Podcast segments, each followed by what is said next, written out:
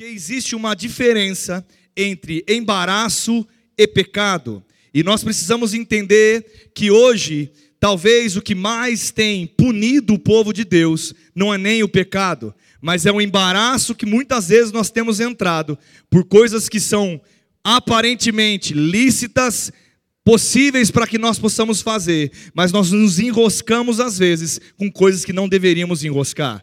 E nós vamos falar um pouco sobre isso nessa manhã, e vocês vão entender algumas coisas como eu, e eu espero que o Espírito Santo ministre ao coração de vocês nessa manhã, porque eu também quero ter um tempo de oração com vocês, amém? Então eu quero começar dizendo que há uma exortação nessa carta dizendo: Ei, visto que nós estamos rodeados de uma grande nuvem de testemunha, as pessoas estão olhando para nós porque nós estamos dizendo que nós somos diferentes. Eu e você não somos uma pessoa comum. Ontem, o pastor Feijó disse muito claramente: na verdade, eu era comum quando eu não era com Cristo e não estava em Cristo. Quando eu não era uma, um filho de Deus, eu era uma pessoa comum. Mas a partir do momento que eu aceito a Cristo como Salvador, eu já não sou mais comum. Eu não sou dessa terra, você não é nessa terra, você é nova criatura, sacerdote real, filho de Deus, cheio do Espírito Santo, cheio da unção, cheio do favor de Deus, abençoado, próspero, restaurado, cheio de paz, justificado dos seus pecados. Você é a justiça de Deus, você é o poder de Deus habita em você, você é perdoado, justificado, lavado, redimido. Você tem o plano da redenção funciona na sua vida você tem um bom futuro. Tudo isso vem habitar dentro de nós. Tudo isso é um resultado de aceitar a Cristo como Salvador. Mas as pessoas estão nos observando, a vida está nos observando. E a palavra nos exorta para nos deixarmos de todo embaraço e de todo pecado. Amém? E eu quero nessa manhã contar uma história que está na palavra, trazer vocês para uma história. Lá na onde o povo de Israel viveu quando Moisés, o período que Moisés saiu do Egito e ele foi percorrendo o caminho e chegou uma fase que o povo começou a conquistar, guerrear e conquistar o espaço. 40 anos do deserto e Moisés começou a ter alguns posicionamentos depois que os 12 espias foram espiar e a terra prometida, houve aquela situação Falaram dois, vieram um relatório, dez tiveram um relatório negativo, e as coisas foram acontecendo, mas chegou um tempo que a carreira de Moisés estava se findando, e eles começaram a entrar no período onde Josué ia suceder, e eles começaram a guerrear contra alguns povos, e ganhavam as batalhas. Eles iam e estavam vencendo. E nesse período tinha um homem, um profeta chamado Balaão. Quem já escutou a história de Balaão? Balaão era um profeta, aonde ele era conhecido entre o povo, que ele realmente, quando ele profetizava, as coisas aconteciam, ele tinha uma palavra e aonde ele era usado pelo Espírito do Senhor. Só que no momento aonde Balaão estava nessa posição como um profeta, tinha um rei, o rei dos moabitas, foi, estavam com medo do povo de Israel. E ele tentou, mandando um mensageiro para Balaão, corromper Balaão para que ele pudesse amaldiçoar o povo de Deus. E aí Balaão foi procurado, e eu quero ler esse texto com você que está em Números, Números, capítulo 23. E eu quero que você entenda o que aconteceu quando ele pediu para que, quando o rei pediu para que ele pudesse amaldiçoar o povo de Deus. Então, abra comigo em Números 23.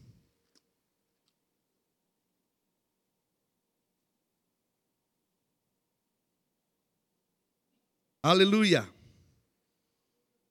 8. Como amaldiçoarei o que Deus não amaldiçoou? E como denunciarei aquilo que o Senhor não denunciou? Balaão teve o entendimento quando o, rei procurou a ele. E ele disse: Ei, eu vou, eu vou orar e eu vou te dar uma resposta. A primeira vez que ele foi buscar o Senhor, o Senhor disse: Você não pode amaldiçoar aquilo que eu abençoei. Eu não, você não pode transmitir algo, sendo que a minha palavra já foi liberada de bênção. Amém? A minha palavra, Deus falando, a minha palavra já foi liberada a bênção sobre o povo. E aí, o que aconteceu? Ele foi e deu retorno para os, os mensageiros do rei. Eu não posso fazer isso. Os mensageiros do rei foram embora, voltaram depois de um tempo, insistindo mais uma vez, para que ele pudesse profetizar e talvez fizeram propostas para ele. Talvez prometeram recursos, talvez tentaram seduzir. E aí eu quero começar a trabalhar algumas coisas aqui. Deixa eu dizer para você, nós somos tentados segundo a nossa própria cobiça. Nós somos tentados segundo a nossa própria cobiça. Os embaraços e pecados que nós podemos entrar na nossa vida é algo que nós podemos controlar, porque nós já sabemos o que nós somos tentados. Amém, querido? Amém? Vocês vão entender, nós vamos chegar hoje. E depois Balaão, mais uma vez, ele com isso, e eles insistiram, eles falaram: deixa eu orar para orar mais uma vez, e eu dou resposta para vocês. E na segunda vez, Deus permitiu que ele fosse, mas Deus deu uma orientação, dizendo: Você vai fazer exatamente o que eu te mandar fazer. E ele foi até o, o, o, o rei dos Moabitas, e chegou uma hora que o rei, mesmo ele falando que não ia amaldiçoar, o rei levou aquele ponto para que ele pudesse amaldiçoar o povo de Deus. E o que aconteceu foi ao contrário. O Balaão começou a abrir a boca e a palavra diz que ele abençoou e profetizou sobre o povo de Israel três vezes. Ele falou sobre as vitórias, ele falou sobre o futuro e ele falou: Deus é com esse povo. E mais uma vez eu te digo: é impossível amaldiçoar aquele que é abençoado. É impossível amaldiçoar um filho de Deus. Eu não sei quem é filho de Deus aqui. É impossível que a maldição chegue à tua vida. É impossível que mal algum chegue até você. É impossível porque você tem a bênção do Senhor sobre você. É a mesma coisa que eu tentar proferir algo ao contrário e mais forte do que Deus. Eu não posso determinar sobre a vida de alguém nada se não for segundo a palavra. Aquilo que a palavra diz, eu posso falar. Em concordância com a palavra, eu posso ministrar sobre a vida de alguém. Mas fora da palavra, não tem peso. Não tem posição alguma. Se alguém profetizar sobre você, não vai dar certo. E a palavra diz: vai dar certo. Não aceite uma palavra que não seja a palavra da bênção porque você é abençoado. Deus olhou para cada um de nós e disse: Eu sou contigo. Ele olhou para mim e para você, diga: Eu estou contigo. Ele olhou para mim e disse: Eu nunca vou te abandonar, eu nunca vou te deixar. Ele olhou para mim e para você e disse: Eu estarei contigo até os fins dos dias, até a, a, nunca, e tu vai acabar a presença. Nunca vai acabar aquilo que Deus prometeu para nós. E eu vou dar um alerta para vocês: Deus é o mesmo ontem, é o mesmo hoje e o mesmo sempre para toda eternidade. Ele é bom, ele é fiel, ele é poderoso. Nele nós temos todas as coisas. Ele é a nossa fonte, ele é a nossa vitória. Nele encontramos alegria, nele encontramos paz, e é isso que precisa sustentar as nossas vidas. E sabe, querido, nós precisamos lembrar, porque o mundo tem nos tentado nos amaldiçoar. O mundo tem tentado proferir sobre nós palavras de maldição. O mundo tem tentado sentenciar a nossa vida. Mas ei, acorde nessa manhã, você já tem uma sentença. E essa sentença não é de morte, mas é uma sentença de vida e vida em abundância. Porque eu e você, Nascemos para reinar em vida. Eu e você nascemos para reinar e viver a plenitude do que Deus tem para nós.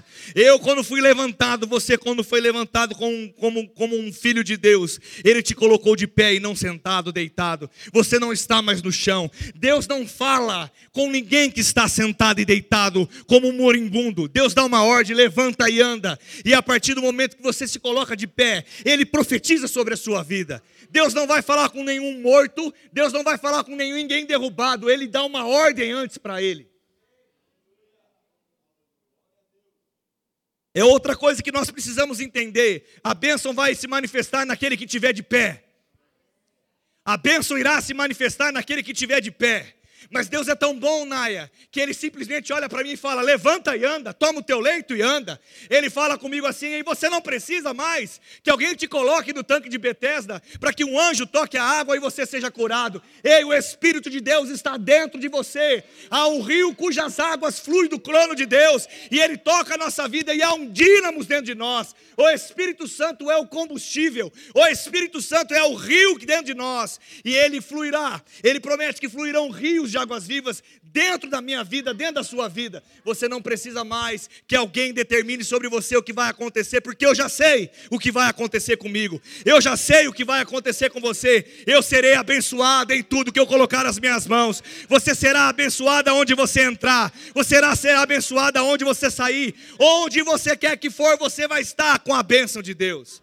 Meu irmão, isso precisa levantar a sua vida, isso precisa sustentar os seus passos, isso precisa te trazer alegria, isso precisa te trazer confiança. Ei, meu irmão, eu não sei aquilo que você escutou essa semana, eu não sei aquilo que você tem escutado na sua vida, eu não sei até o que a tua mente tem falado com você, mas uma coisa eu sei, eu sei aquilo que Deus disse ao meu respeito, eu sei aquilo que Deus disse ao seu respeito. Certamente bondade e misericórdia me seguirão todos os dias da minha vida, Ele nunca vai deixar de, de nos dar a sentença de vida.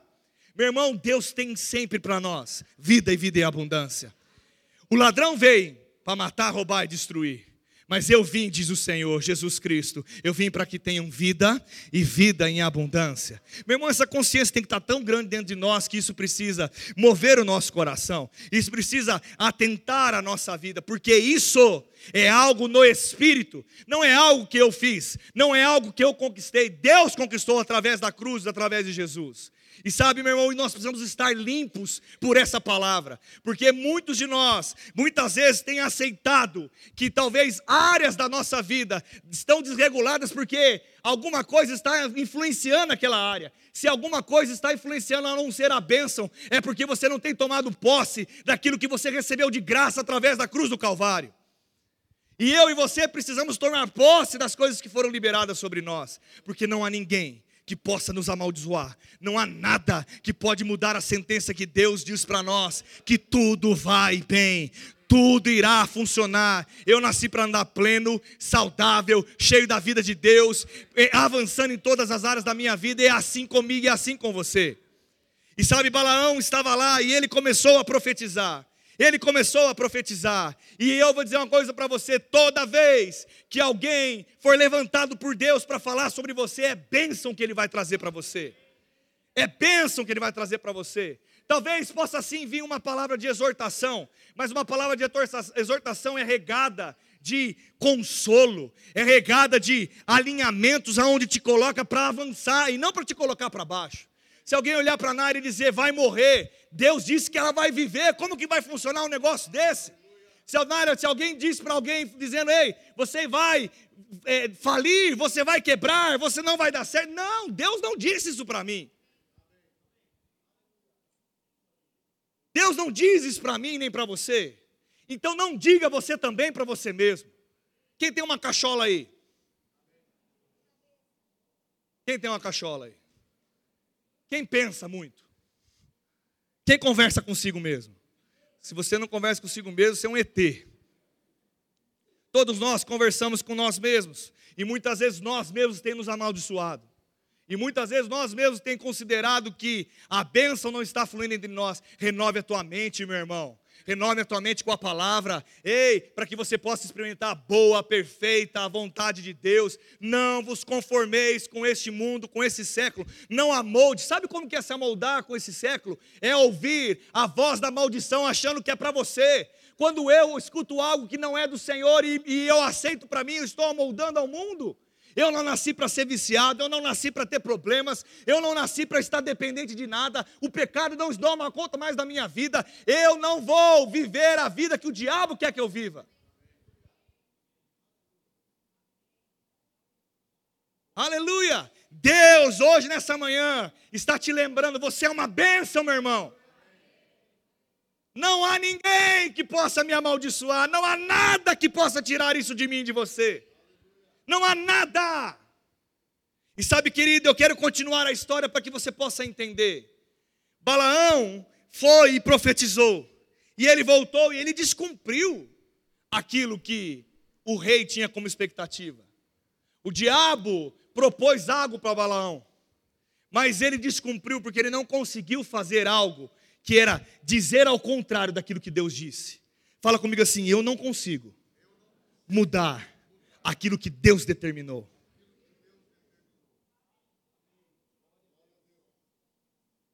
A palavra de Deus é a verdade. Ela é absoluta. Meu irmão, ela é absoluta. Ele disse, acabou e ponto final. Ela é absoluta. Só que ele volta por sua tenda e a sua cachola não para. A sua cachola não para. E se eu só fazer um parênteses, quando ele está indo lá, tem o episódio da mula. Quem lembra do episódio da mula? Até a mula estava mais consagrada que Balaão. Ele foi, um anjo do Senhor apareceu, impedindo que ele prosseguisse, e a mula apanhava. A mula tomou três reios, e de repente, a mula fala com Balaão: Por que você está me batendo? Eu algum dia te deixei na mão? Pensou a conversa da mula com Balaão? Algum dia eu fiz diferente, desde que você me ganhou. Eu te levei em todo lugar. E agora reio em mim?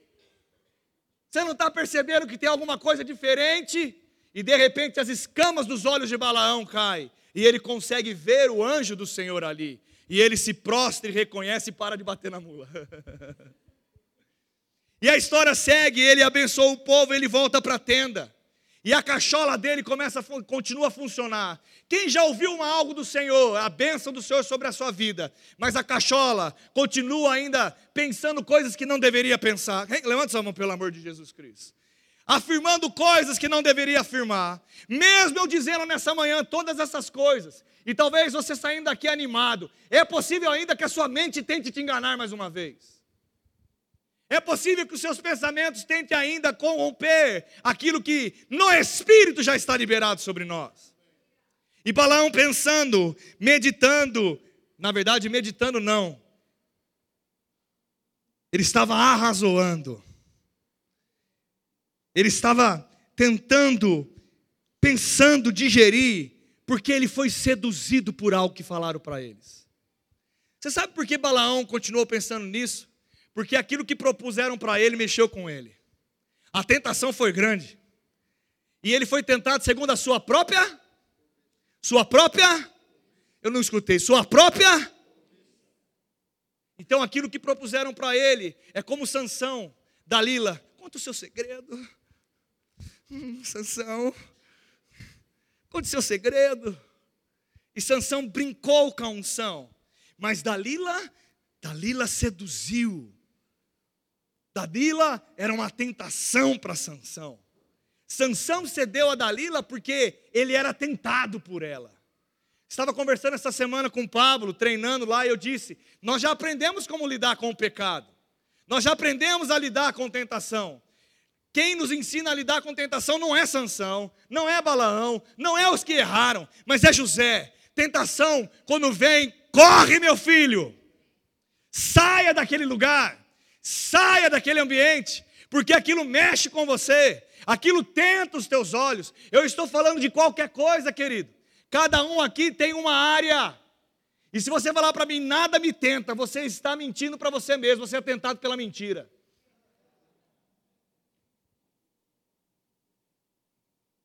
Você está tendo tentado pelo orgulho. E sabe, Balaão pensando, porque aquilo mexeu com ele, ele teve, hum, tive uma ideia. Eu não posso amaldiçoar o povo. Eu não posso fazer algo contra a vontade de Deus. Mas eu posso criar uma oportunidade para que eles decidam cair. Porque quando ele estava amaldiçoando o povo, era uma decisão que não era do povo perante Deus, mas sim Deus perante o povo. Deus disse: eles são abençoados. Mas quando Balaão tem a ideia e vai até o rei dos Moabitas e fala: Vou te contar o que você deve fazer. Eu não consegui amaldiçoar o povo, mas manda aquelas meninas lindas para começar a frequentar o campo de guerra de Israel. E você vai ver que nós vamos mexer com esse povo.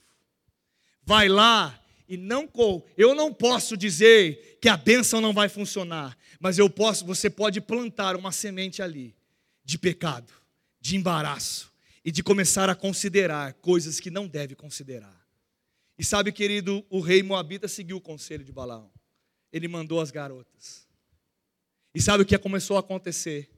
Os homens, os guerreiros começaram a se envolver, se prostituir com aquelas mulheres.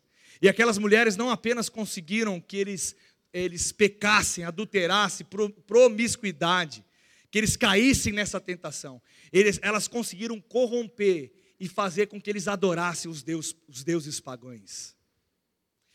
Um, um, um ambiente foi criado de embaraço e de pecado. Um lugar foi criado para que acontecesse algo que a bênção não pudesse manifestar. E deixa eu dizer algo para você: só existe uma coisa que nós podemos fazer para que a bênção não se manifeste. Quando nós estamos em pecado e quando nós estamos em um lugar onde nós estamos embaraçados com coisas que nós não deveríamos estar embaraçados. Quando nós começamos a considerar coisas que nós não devemos considerar. Sabe, querido, ele resolveu, o, o plano maligno começou a dar certo quando ele colocou a possibilidade de eles serem tentados e vencer uma tentação. Não seja você ou não seja eu a cairmos numa tentação, querido. Não seja eu nem você que impeça a bênção de Deus se manifestar na nossa vida, porque nós não conseguimos vencer algo que se levantou para a nossa vida, algo que se levantou para nos testar, algo que se levantou para conduzir a nossa vida para o lugar que não deve conduzir. O que eu quero deixar claro, talvez o silêncio, os olhos para mim, agora ficaram mais murchos. Porque eu não estou dizendo mais aquilo que você é em Deus, nem aquilo que você tem, mas eu estou te chamando para uma responsabilidade, de uma decisão pessoal de vida. E sabe, querido, o que vai fazer com que a nossa vida seja uma vida reta perante o Senhor e que nós possamos vencer todo pecado e todo embaraço, é se nós vivemos uma vida de consagração e de oração. O que vai fazer com que nós vençamos o pecado e o embaraço da nossa vida é viver uma vida perante o altar de Deus. É viver uma vida onde eu e você estamos alimentados por algo que é maior do que nós. Algo que nos lembra todos os dias: eu estou com você, não peques. Ei, eu estou contigo. Você não nasceu mais para o pecado, mas você nasceu de novo. O pecado não habita mais em você algo que nos lembra constantemente que nós temos a bênção do Senhor sobre nós.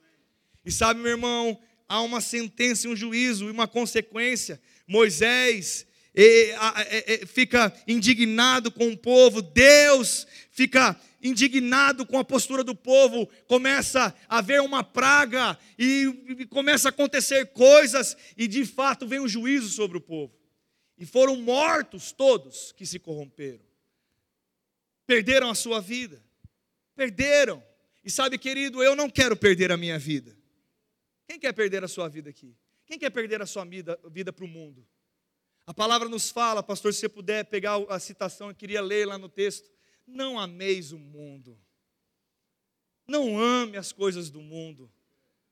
Não ame as coisas do mundo. Tem dois versículos que me chamam a atenção. Não seja seduzido pelas coisas do mundo. E ele também fala: um soldado, quando foi arregimentado pelo Senhor, não se envolve com as coisas desse mundo. O que é se envolver com as coisas desse mundo? É começar a considerar, a andar. 1 João 2,15, Flavinha. A andar em coisas que nós não deveríamos. Deixa eu dizer uma coisa para você: sabe qual foi o soldado que não caiu naquele dia lá? O soldado que não desceu onde as meninas estavam. Não ameis o mundo, nem o que o mundo há. Se alguém ama o mundo, o amor do Pai não está nele. O amor de Deus não está naquele que ama o mundo. Mas de outra maneira ele fala: deleita-te no Senhor, e Ele satisfará os desejos do teu coração. O que é se deleitar? Ame ao Senhor de todo o seu coração, e Ele vai satisfazer os desejos da sua vida. Sabe, meu irmão, o que fez com que aquele povo e aquela, aquela quantidade de pessoas caíssem foi se permitir andar num ambiente onde é tentado pela sua própria cobiça. Meu irmão, se alerte, se fique atento, vigiai. Vigiai.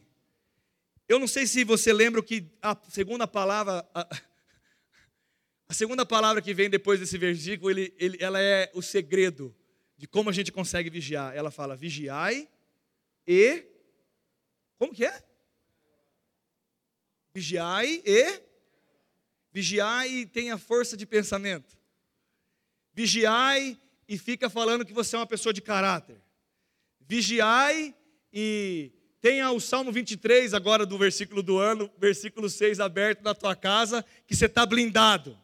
É isso? Não, é vigiar e orar. É vigiar e orar. Por isso que um dos pilares da nossa vida como cristão precisa ser levantado com mais força que a oração. Nós precisamos amar a oração, nós precisamos deleitar o nosso coração em Deus, e nós precisamos inundar o nosso coração em intimidade para Ele. E eu vou partir para encerrar esse período de palavra. Nós vamos ter 20 minutos aqui para a gente poder orar junto. Mas deixa eu dizer para você o que vem no meu coração com isso tudo. Deus falou comigo, Daniel, ninguém poderá te impedir. Deus falou com você, ei, ninguém poderá te impedir, nada poderá te parar. E ele continuou dizendo, a não ser que você decida ser parado. Eu, dessa manhã, Deus está olhando para cada um de nós e está olhando, ninguém poderá te impedir ninguém poderá levantar contra ti, nada poderá ficar no teu caminho, nenhum gigante é gigante suficiente para que pare a sua vida. Mas se você não decidir que a sua vida é uma vida aonde você precisa vigiar, orar, manter a sua vida dentro e debaixo da, da, da glória de Deus, você vai se meter em pecado e embaraço. E eu vou encerrar dizendo que embaraço é tudo aquilo que te rouba e você sabe que está te roubando. Eu vou pedir para você levantar a mão e a primeira mão que vai ser levantada é a minha. Porque se eu parar para pensar agora e dizer, pastor, tem algum embaraço que você pode se livrar, que possa estar tá te impedindo de viver a plenitude em alguma área da sua vida? Tem alguma coisa? Se tem, levanta a mão, porque você sabe. Eu vou dizer para você: tem alguém que tem algum embaraço que deve ser livrado? Levante sua mão se você sabe que tem algum embaraço aí. Todos nós sabemos de embaraço. Talvez o seu embaraço é a falta de controle de tempo. Talvez o seu embaraço é falar coisas e descumprir aquilo que você falou. Talvez o seu embaraço são as amizades. Talvez o seu embaraço é o tipo de emprego que você tem. Talvez o embaraço é aquilo que sai da tua boca. Eu não sei, mas você precisa pensar nessa manhã e limpar a sua vida de qualquer embaraço. Talvez o seu embaraço é a sua teimosia, a sua cabeça dura que não aceita nenhum conselho. Talvez o seu embaraço é quando Pessoas que te amam te chamam a atenção e você não considera. Talvez o seu embaraço é ser cabeçudo. Nem se não é cabeçudo. Cabeça pequenininha. Mas quando a gente é cabeçudo por dentro é tão ruim. Porque nós ficamos travados. Eu, eu, eu, você já foi em algum matagal onde os carrapichos grudam em você? Quem já foi? E você já teve a oportunidade de se enroscar em alguma coisa? Quem já caiu numa rede? Se enroscou numa rede o pé, e você tenta lá tirar o embaraço, e, e, e, e começa, você cai, e você fica amarrado, e parece que cada vez que você quer tirar o nó, parece que embola mais. Ei? Não é assim? Meu irmão, deixa Deus te desembaraçar.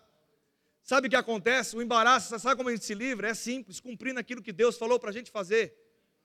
Porque Deus fala para nós sim, Ele fala para nós não, Ele fala para nós frente, Ele fala para nós trás, Ele fala para nós esquerda, Ele fala para nós direita, Ele fala para, Ele fala anda, Ele fala faz, Ele fala não faz, Ele fala esteja ali, Ele fala não esteja ali. Deus está falando o tempo todo.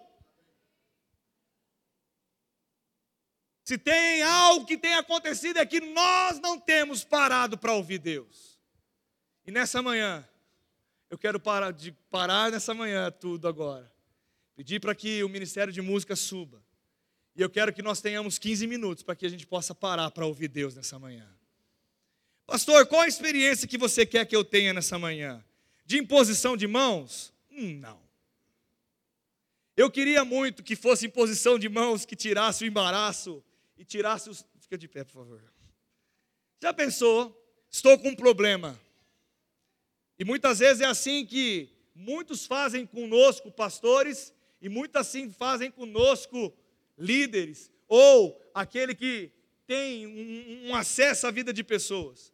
Nós chegamos, pastor, eu estou com um problema, você não sabe o que aconteceu, eu estou com isso, está acontecendo aquilo, aquilo, aquilo outro, se levantaram contra mim e tal, aconteceu. Faz uma oração milagrosa, por favor, abençoa a minha vida para que eu possa livrar tudo. E nós consideramos que talvez a bênção que ele está ministrando sobre nós, porque a oração dele funciona, querido. Sabe o que a oração dele faz? Ela concorda com o que a palavra diz ao meu respeito. Sim, funciona, você deve procurar o pastor, você deve procurar uma liderança, mas você deve orar na tua casa também, mas não tem problema. Mas o que eu tenho que fazer é me render à bênção que está sendo ministrada. Mas, porém, quando eu saio desse lugar aonde a bênção está ministrada, eu preciso andar e segundo aquilo que eu preciso fazer com que a bênção se manifeste na minha vida. Eu preciso sair do embaraço, eu preciso tomar decisões. Não é o pastor, ou o líder, ou aquele que ora por nós que vai nos livrar. Ele lembra aquilo que eu sou. Eu tiro o meu embaraço, eu chacoalho, eu tiro o pó, eu arranco aquilo que me prende e eu começo a andar. E como eu arranco aquilo que eu me prendo com uma vida de consagração e oração? Aprenda algo, querido, toda vez que você receber algo do Senhor, quando você recebe aquilo que Deus te dá, eu, depois que eu recebo, eu, tô, eu estou na presença dEle, eu recebo. Eu continuo na presença dEle, mas eu me rendo, eu me dobro. Ei, sujeitai, pois, a poderosa mão de Deus. Ei, sujeitai, pois, a poderosa mão de Deus. Eu me sujeito a Deus. Pai, eu vou fazer a diferença. Pai, eu me rendo ao Senhor. Eu vou pegar aquilo que eu tenho que fazer e agora eu vou começar a fazer, Deus. Eu não vou mais andar da mesma maneira, eu não vou fazer as mesmas coisas, ainda que a minha mente diga ao contrário. Eu vou decidir me livrar dos embaraços. E eu começo a tomar atitudes. E quando eu tomo atitudes, eu começo a me livrar. E tem hora que eu perco a força. E como eu vou ganhar a força, pastor? Orando mais uma vez, dizendo: Eu consagro a minha vida, Deus. Ei, eu lembro aquilo que foi liberado sobre mim. Eu lembro e eu me consagro, papai. Oh, eu te amo, eu te adoro. Eu me rendo, eu te amo. Pai, eu quero ser. E meu irmão, aí você se derrama. E é tão poderoso que só o simplesmente fato de eu começar a declarar essas coisas, eu sei o que eu estou declarando aqui e você começa a ser cheio do Espírito. Oh, meu irmão, como o Espírito Santo é lindo.